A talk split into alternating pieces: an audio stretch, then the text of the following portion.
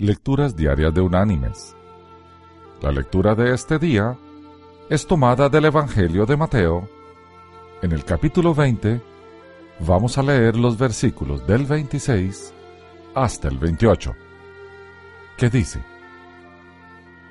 Pero entre vosotros no será así, sino que el que quiera hacerse grande entre vosotros, será vuestro servidor, y el que quiera ser el primero entre vosotros, será vuestro siervo, como el Hijo del Hombre, que no vino para ser servido, sino para servir, y para dar su vida en rescate por todos. Y la reflexión de hoy se llama Amar la vida. Un profesor fue invitado a dar una conferencia en una base militar, y en el aeropuerto lo recibió un soldado llamado Ralph.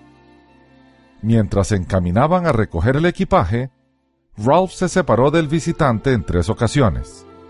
Primero para ayudar a una anciana con su maleta, luego para cargar dos pequeños a fin de que pudieran ver el desfile, y después para orientar a una persona. Cada vez regresaba con una sonrisa en el rostro. ¿Dónde aprendió a comportarse así? le preguntó el profesor.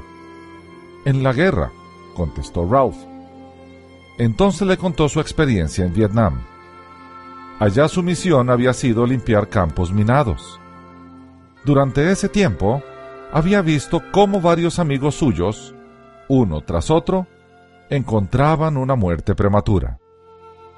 Me acostumbré a vivir un paso a la vez, explicó. Nunca sabía si el siguiente iba a ser el último. Por eso tenía que sacar el mayor provecho posible del momento que transcurría entre alzar un pie y volver a apoyarlo en el suelo.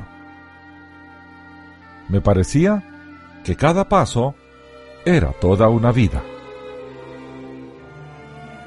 Mis queridos hermanos y amigos, nadie puede saber lo que habrá de suceder mañana.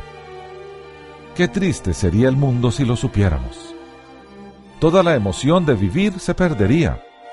Nuestra vida sería como una película que ya vimos. Ninguna sorpresa, ninguna emoción. Lo que verdaderamente se requiere es ver la vida como lo que es, una gran aventura. Al final, no importará quién ha acumulado más riqueza, ni quién ha llegado más lejos.